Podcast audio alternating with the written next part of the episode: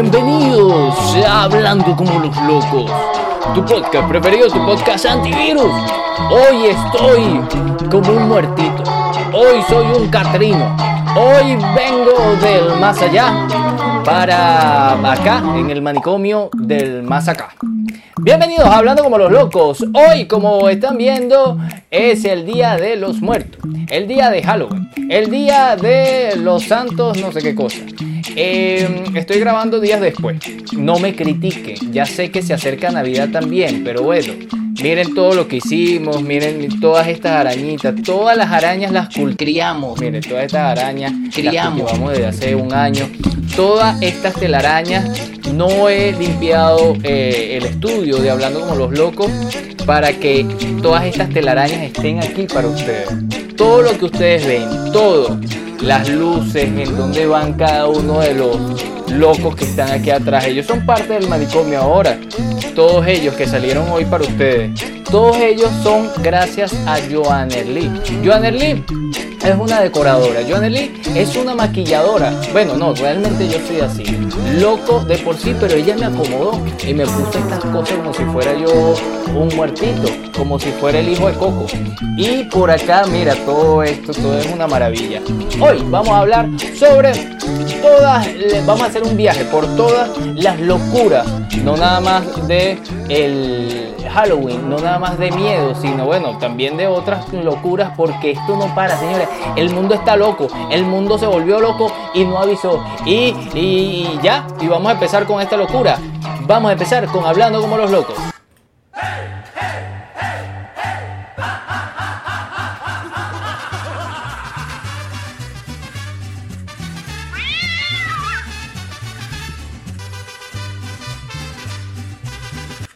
Faltó el gato por ahí, pero así empezamos este hablando como los locos. Muchas locuras, muchas cosas que pasaron esta semana y vamos a hacer un repaso de lo que realmente eh, fue lo más eh, increíble y desastroso de esta semana. Avalancha humana en Halloween. Luto nacional en Corea del Sur por tragedia de Seúl. Esto se ha hablado, bueno, infinidades de veces desde el principio de la semana. Bueno, con esta noticia tan lamentable, una estampida humana que provocó la muerte de al menos 153 personas en un barrio nocturno de Taiwán, en la capital.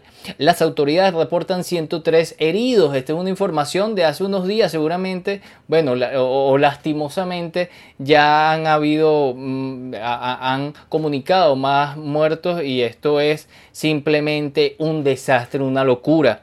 Pero, ¿qué hay más allá de esto? Esto, yo, yo me pregunté, pero ¿por qué pasan estas cosas? Y bueno, conseguí un artículo bien bueno que habla sobre una, un profesor que dice, oye, esto es una ley de física y lo explica, eh, explica por qué la estampida de Seúl resultó ser tan mortal. El fenómeno se explica con simple física. Según Mehdi Mausaid, investigador del Instituto Max Planck de Berlín, de, que estudia la dinámica de las multitudes. Las multitudes actúan como olas, como olas muchachos, como olas.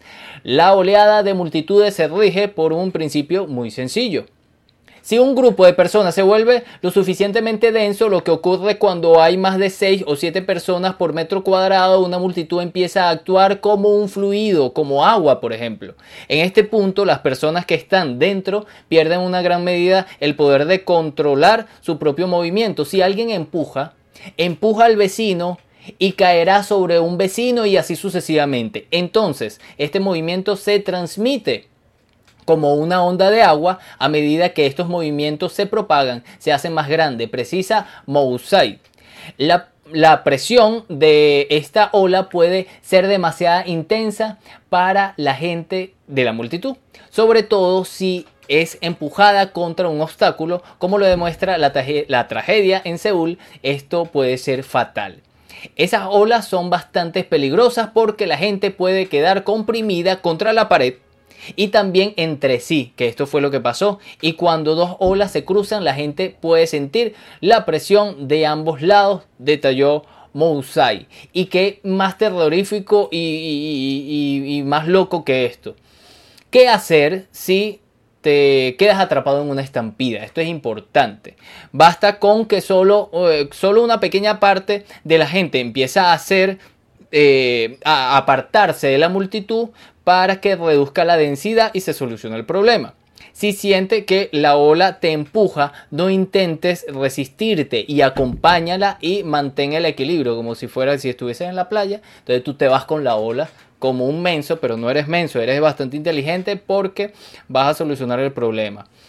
Haz lo posible por mantenerte de pie. Si una persona se cae, se caerá una ola de gente que se derrumba. Lo que se, eh, lo que se encuentren en la parte inferior posiblemente serán aplastados por el peso de, los cuerpos que están por encima de ellos. Mantén los brazos eh, contra la caja torácica como si fuera un boxeador. Así para facilitar la respiración. La, o sea, vas a estar así como que esto, eh, con un miedo, seguramente vas a estar con un miedo de ver que la gente se está aplastando. La presión de la ola puede hacer que la gente se desmaye y caiga. No luches contra la corriente y bueno, un sinfín de cosas. Un, artículo que lo puedes conseguir por internet. Muy bueno. Un aplauso para esta gente que son geniales. Esos son efectos de sonido que tenemos aquí. Ahora tenemos público, muchachos. Ahora, mire, no he, limpiado la casa, ¿vale? Vamos a seguir con otras informaciones más. Aquí en Hablando como los locos, también de terror esto. Al menos 91 muertos en un derrumbe de un puente colgante en la India. Pero es que yo creía que era, no sé, como una, una autopista, algo así, colgante y tal. No, era un puentecito con unos cables y una cosa muy loca. Un puente de suspensión se vino abajo en el río de Machu, en la ciudad de Morbi. Alrededor de 500 personas se encontraban en un puente cuando se vino abajo 500 personas. De momento se estima que más de 100 personas podrían haber quedado atrapadas en los escombros. Actualmente sigue en marcha la operación de rescate. El accidente ocurrió con, eh, cuando 150 personas se encontraban sobre la construcción y aclaró que la mayoría de los afectados pudieron ser rescatados. Según las primeras versiones, el puente se vino abajo al no poder soportar el peso de la multitud. La construcción fue levantada hace casi un siglo y la semana pasada fue reabierta tras ser sometida a una renovación que fue malísima por lo que vemos, eh, reseñan aquí los medios locales. Pero este está muy loco y, oye, eh, tienen que hacer mejor las cosas, muchachos, tienen que hacer mejor las cosas. Vamos a pasar a otra información y ahora sí con cosas que no deberían de pasar, pero la gente se vuelve loca y no avisa. Johnny, la gente está muy loca. Sí, eh, los adolescentes también sufren de locuras, pero feo. Yo, adolescentes de Iowa, en Estados Unidos, mataron a una maestra por mala nota. Esto es un artículo de David Pitt de la Associated Press. Em, dos adolescentes de Iowa mataron a una maestra de español el año pasado debido a una frustración por una mala calificación, dijeron los fiscales el martes en documentos fiscales, digo judiciales, que, que por primera vez revelan un posible motivo del asesinato. El cuerpo de Graver fue en, esta maestra fue encontrada el 3 de noviembre, de noviembre del 2021 oculta bajo una lona en un parque de Firefield eh, esa localidad. Había sido golpeada hasta la muerte con un bate de béisbol. Esta gente se volvió loca y no avisó. Johnny, la gente está muy loca. Hace un efecto de sonido que anda por ahí. Ajá. Y también con todo esto de Halloween, todo esto de Halloween, la gente se vuelve loca también y no avisa. Oye, si tú tienes una tienda, ¿qué vas a poner de Halloween? Va a ponerte las arañas, arañitas, vainas. Ah, fino, chévere. Ah, no, esta gente se volvió loca y puso una escena de un asesinato. Coye, vale. Activistas aseguran que la exposición podría causar angustia a cualquier persona que haya, eh, se haya visto afectada por delitos de armas blancas. Una heladería, y además es una heladería. Son bruticos. En Reino Unido ha sido criticada por su decoración para Halloween, que em, representaba una escena de un homicidio en un escaparate, en su escaparate. El establecimiento creó un maniquí envuelto en bolsa de basura y cinta adhesiva. Además, la supuesta víctima estaba junto a un cuchillo y fue cubierto de sangre falsa. Según Patrick Grid, el director de una organización benéfica que lucha contra los delitos de arma de fuego y la, exposición fue insensible. Y podría causar angustia a cualquier persona que haya sido afectada por un crimen cualquiera.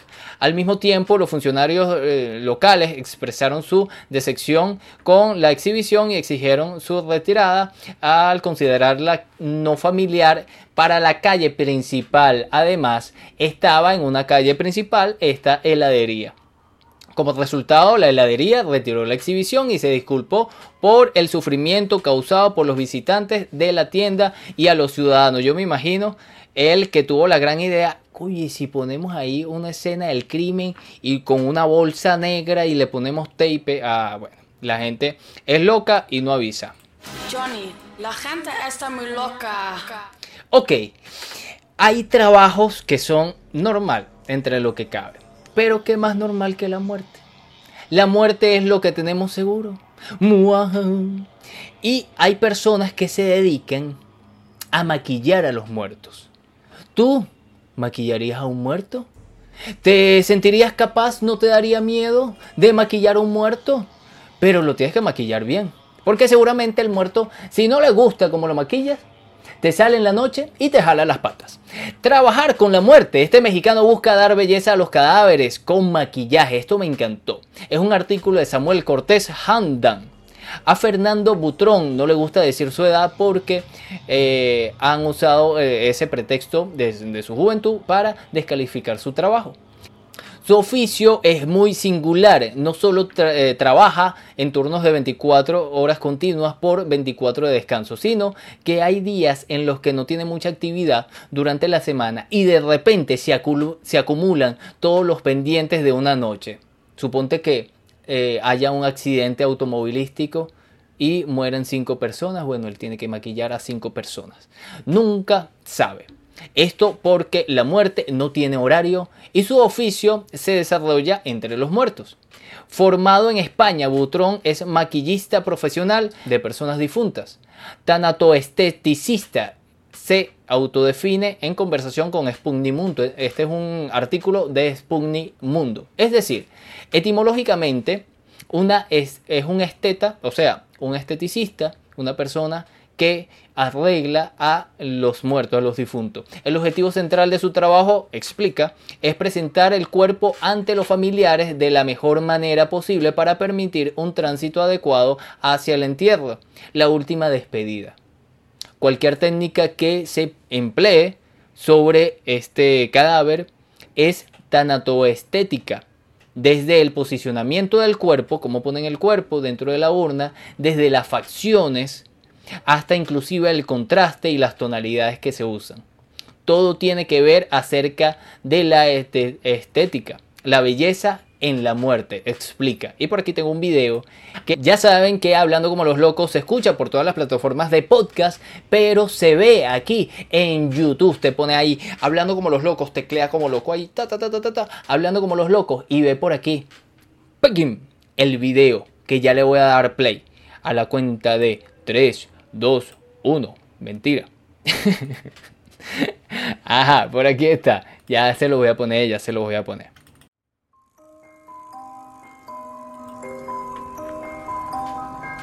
La tanatoestética son todas estas prácticas que se emplean sobre un cadáver con la intención de darle las mejores condiciones visuales, desde el posicionamiento del cuerpo, desde las facciones hasta inclusive el contraste y la tonalidad, todo tiene que ver acerca de la estética, la belleza en la muerte. Mm. Este joven mexicano dedica su vida a embellecer a la muerte. Embellecer. No es como que tú de chiquito cuando te preguntan qué quieres ser de grande, tú digas, quiero arreglar muertos. Yo iba en la carretera con mamá. Dije, mamá, ¿y si maquillo muertos? Necesitas mucha formación académica. Todo el mundo cree que es súper sencillo y súper fácil, pero tienes que tenerte una eh, formación cosmetológica. Tienes que saber sobre teoría del color, sobre los colores, sus familias. No es cualquier cosa, muchachos. No es cualquier cosa.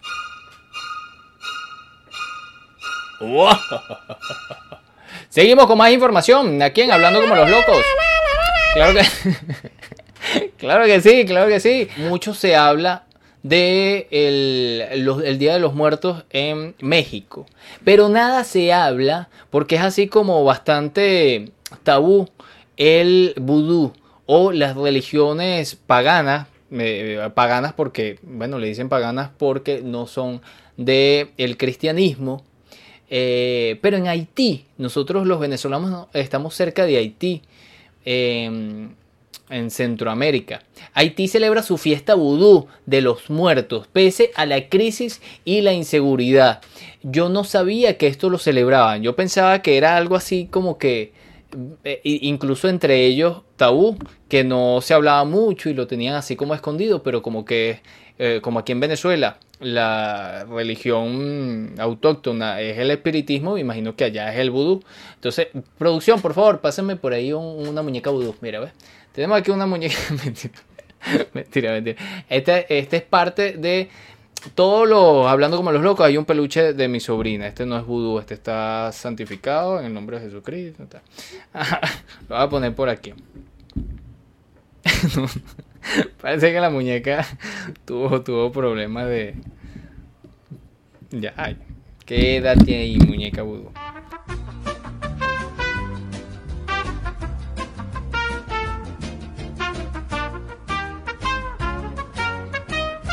Ajá.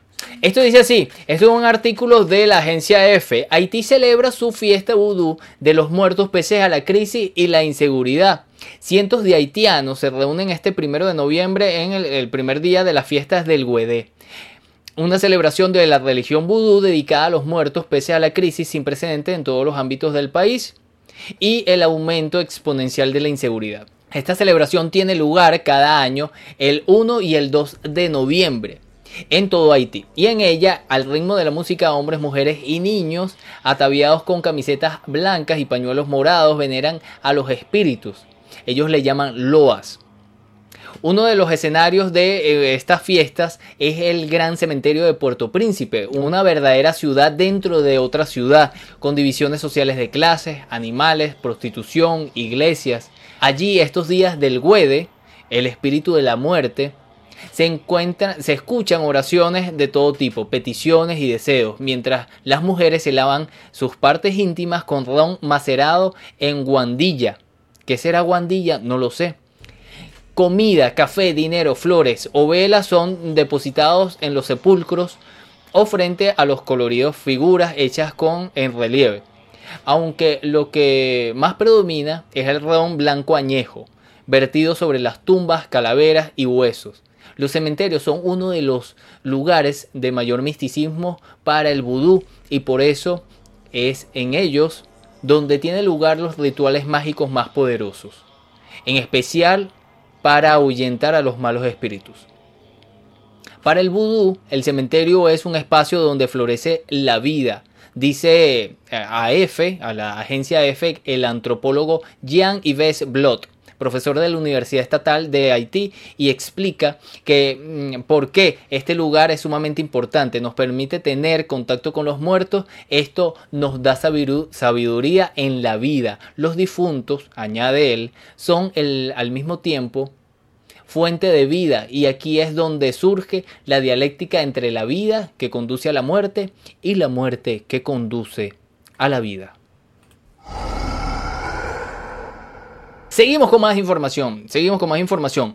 Miren esto, esto sí está loco, mire, loco pero loco. Un hombre se cortó los genitales mientras soñaba que fileteaba una carne para la cena. Este se volvió fue loco. Los vecinos fueron a ayudarlos porque pensaban que sufría de un ataque. Se quedó dormido en una silla y se lastimó. Esto es un, un artículo viejo del 19 de agosto de este mismo año, pero quise traerlo por aquí porque me pareció bastante interesante. Mientras soñaba que cortaba carne para preparar la comida, Dormido en una silla, un hombre se cortó sin querer una parte de sus testículos. Los vecinos de Kofi Ata escucharon los gritos desesperados y al llegar a su ayuda se encontraron con esta insólita situación.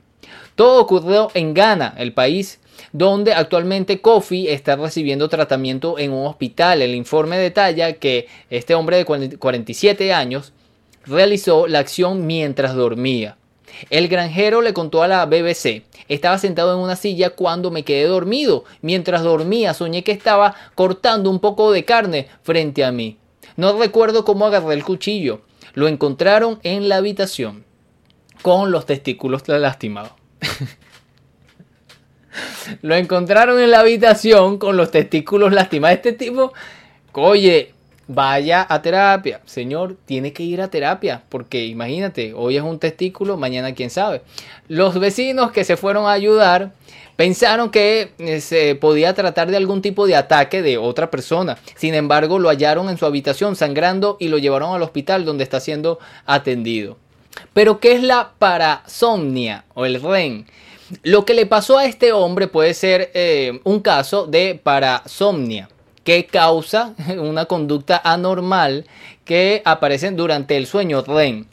En lugar de presentar una pérdida total de tono muscular, como ocurre normalmente en la fase REM, cuando estás dormido ya los músculos no se mueven porque está ya bastante dormido. La persona realiza movimientos violentos como puñetazos. Cuando dicen, coño, esta, esta niña, como mi sobrina, que mi hermana dice, oye, vale, esta sí duerme mal, ayer me dio como tres puños y tres patadas.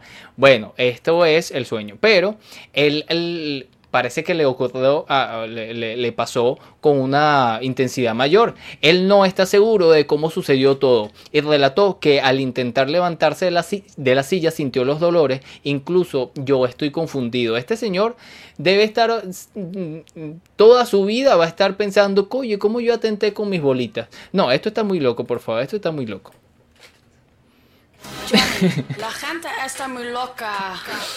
La asistente virtual de Amazon se endemonió. De, algo le pasó, se le metió un espíritu, no sabemos por qué. recomendó a su padre golpear a los niños en la garganta. Esto está bastante complicado para la compañía. La respuesta fue eliminada cuando la compañía tuvo la noticia de lo que sucedió. Adam Chamberlain, un padre de familia del Reino Unido, publicó un video de TikTok en el cual Alexa, la asistente virtual de Amazon, le recomendó golpear a los niños en la garganta para silenciarlo. El clip se hizo rápidamente viral. En el video el hombre le pregunta al asistente virtual, Alexa, ¿cómo se evita que los niños se rían? Según un contribuyente de Alexa, Answer, si es apropiado, puedes golpearles en la garganta, respondió el dispositivo. Si se retuercen de dolor y no pueden respirar, será menos probable que se rían añadió Alexa. Esto está muy loco. Muchos de los usuarios que vieron el video reaccionaron de, en clave de humor. Algunos, sin embargo, pensaron que era un montaje. Ha habido algunos comentarios diciendo que era una rutina que estaba ya programada en este aparato. No es así. Me alegro de que mi video haya hecho reír a algunas personas, afirmó Chamberlain. Amazon retiró esta frase de Alexa en septiembre cuando la compañía se dio cuenta de lo ocurrido. Esto está muy loco, pero está muy demoníaco también. Me da miedito ahora Alexa. la gente está muy loca. La gente está muy loca, la gente está muy loca. Pero hay, hay locuras que llegan de aquí al universo, a la galaxia. Miren esto, esto se titula así, la estafa más loca de la galaxia. Una mujer le pagó 30 mil dólares a un falso astronauta para que volviera a la Tierra. Por favor, amorcito, ven conmigo para acá. Una mujer japonesa fue engañada para pagar 4,4 millones de yuanes o sea, 30 mil dólares, para ayudar a un astronauta ruso que había conocido por internet a regresar a la Tierra desde la Estación Espacial Internacional. Al parecer, la mujer de 65 años se enamoró del astronauta. Después de que se conocieran en redes sociales en junio de este año, empezaron a enviarse mensajes de texto a través de la aplicación de mensajería Line.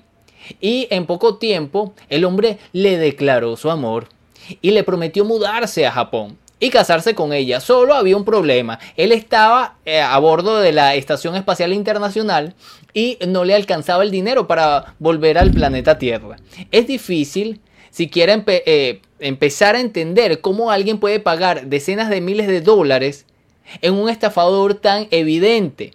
Pero así es el amor. En su defensa, la mujer dijo que el astronauta ruso varado le dijo que necesitaba dinero para pagar el cohete y sus gastos, de aterrizaje. Ella confió eh, en él al principio, sobre todo porque se, eh, parecía muy familiarizado con las siglas de las agencias espaciales. La mujer envió a su amante online un total de 30 mil dólares, mm, pero acabó alertando a la policía sobre él después de que le siguiera pidiendo más dinero. se quedaron sorprendidos al escuchar su historia, pero la mujer obviamente se creyó la mentira infantil que le habían contado. Los medios de comunicación japoneses aún no han informado sobre si el astronauta ruso eh, ha sido detenido o si las autoridades están esperando a que regrese a la Tierra. Este sí, sí está muy loquito, pero oye, no está fea la gente. No está fea la gente. Yo voy a, darle apoyo a, la señora esta, que bueno, el amor todo lo puede y, la gente eh, se vuelve loca de amor. Esto es de una página que se llama periodismo.com, está bien bueno. Más información aquí en Hablando como los locos, la locura, la locura para llevar, para llevar la locura. Bueno, pues ahora vamos con el tema de, las eh, plataformas streaming para ver películas, series y todo programa de televisión y todo lo que usted quiera. Todo un mundo dentro de esta plataforma de streaming, en este en específico de Netflix, con el gabinete de las curiosidades de Guillermo del Toro, ordenado de peor a mejor. Eh, esto es un artículo de spinoff.com firmado por Randy Mick. Y aquí yo sí voy a meter la mano porque yo me vi, de las 8 me vi 7. Si tengo que ver la última. Pero me parece una extraordinaria producción, unos extraordinarios directores y puse hasta a mi sobrina a ver un, episodio y hasta a mi mamá que no le gusta estas películas de, Claro que sí, claro. ¿Dónde está la muñeca? Te voy a agarrar la muñeca. Mentira. Mira. Y está buena, vale, está buena. Les digo que la vean y eh, empiezo a decirle en qué posiciones está cada una. Em, yo la vi, se las recomiendo, está buena. Guillermo del Toro recolectó, juntó a directores eh, buenísimos. Hay una producción genial en esto, es una producción para Netflix, por supuesto. Y eh, aparte de la producción que hizo de Pinocho, esta es su producción, producción para Netflix. Son historias de terror, son historias de terror y eh, a mí me da mucho miedo las muñecas por ahí. Ok. Eh, en el puesto número 8 quiero saber si ustedes las ordenan como aquí. Randy Mick las ordenó. A mí me parece que hay algunas que deberían de estar en otra posición, pero vamos a leer. En el puesto número 8, La visita. Dice él por acá. Lo siento de corazón para los fans de Panos Cosmatos. Es el director de mm, esta eh, este episodio, la visita. El director de Mandy no ofrece aquí el mejor de sus trabajos. Sí, los últimos 10 minutos donde explora el horror cósmico y las deformaciones faciales son signos de aplauso. Pero el camino hasta eh, esas escenas se hace cuesta arriba. Sí, les digo que yo, a mí no me gustó la visita. El puesto número 7 Sueños en la casa de la bruja, adaptando un relato de H.P. Lovecraft. Catherine Hardwick eh, muestra algunas escenas tenebrosas, bellas y un trabajo de maquillaje y efectos especiales espléndido, pero se pierde con la comicidad de uno de los personajes, cuyo diseño tampoco termina de funcionar. El viaje eh, al plano de las dimensiones de los muertos es fantástico y Rupert Green le da todo eh, en un papel que no es el habitual para él, aunque tristemente y pese a algunas escenas oníricas fabulosas, se queda corta en sus intenciones. Puede ser, pero a mí me parece bastante buena. El modelo de Pitman me parece, al principio a mí me encantó, pero después al final me quedé así como que... Mm. Cuando uno empieza con H.P. Eh, Lovecraft, que es este escritor de, de relatos oscuros, normalmente piensa en Toulouse y el resto de primigenios. Y el modelo de Pigman no defrauda. En él tenemos otra adaptación suya más lograda que la anterior versiones, monstruos y un acercamiento a la locura. A mí me parece que está bien en esa posición número 6. Ratas del cementerio en el puesto número 5 de Vicenzo Natali. Ya sé que se ha ganado un nombre con letras de oro en la historia del fantasma Gracias al cubo y Cypher es el que hizo el cubo. Con razón me gustó tanto. La película del cubo la tienen que ver. Es una de mis películas favoritas de miedo. De miedo, de encierro. Es genial. Es el caso de Ratas de Cementerio en la que alarga demasiada una historia muy sencilla, pero acaba saliendo airoso de conceptos tan extraños como poderoso. A mí no me parece que es largo. Quizás en el episodio que más se puede acercar a una historia de la un encuentro de la cripta, incluyendo su toque casi naif en los decorados y las ideas. A mí me parece genial. Puesto 5, yo la subiría, no sé, al, al puesto número 4. Lote 36 es la primera que puedes ver de todas estas eh, cortos. A mí me pareció buena. La antología se abre como una historia clásica en la que el público desea que el villano protagonista le pasen cosas malas. Número 3. La apariencia. Sé que esta no es precisamente la historia más popular del gabinete, pero no puedo mentir, me ha encantado esta combinación de humor cringe, viscosidad, rareza y vida perfecta. Es mala, la apariencia es mala, es la más mala. Ella debería estar en el puesto número 8. No entiendo por qué está en el puesto número 3. No, no, no concuerdo. Ok. La autopsia, la mejor la autopsia.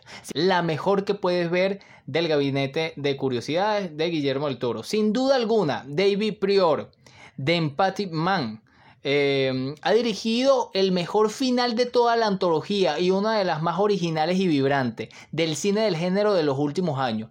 Pero esto no se habría conseguido sin una, una tensión que crece por minutos y en la que la madeja se va desmarañando poco a poco, con profusión de vísceras, sangres y gore a mansalva. La autopsia es una pequeña gran maravilla que es inteligente y no escatima en añadir más y más a la atención. Genial, me encanta, me encanta la esta del gabinete de las curiosidades de Guillermo del Toro, esta es la mejor, la autopsia. Y así termino. Este hablando como los locos, de locura, de terror, de espanto, de muñecas vudú y de todo lo que usted quiere. Ya sabes que estamos en todas las plataformas de podcast. Como hablando como los locos, HCLL Podcast por Instagram, HCLL Podcast por Twitter, por YouTube, hablando como los locos, por Facebook, hablando como los locos. Ya sabes, si me quieres apoyar, bueno, eh, lánzate con una ayuda, no sé, escríbeme ¿Qué más ayuda?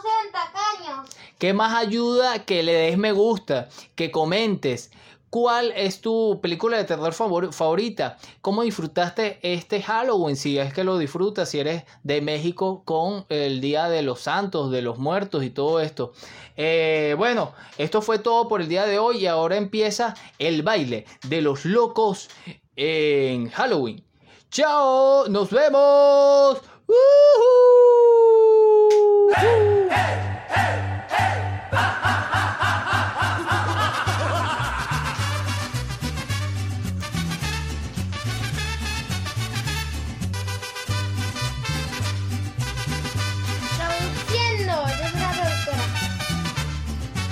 Ella es la productora. Ella también es. ella cría cucarachas en su, cuarto. Hey! ha, ha.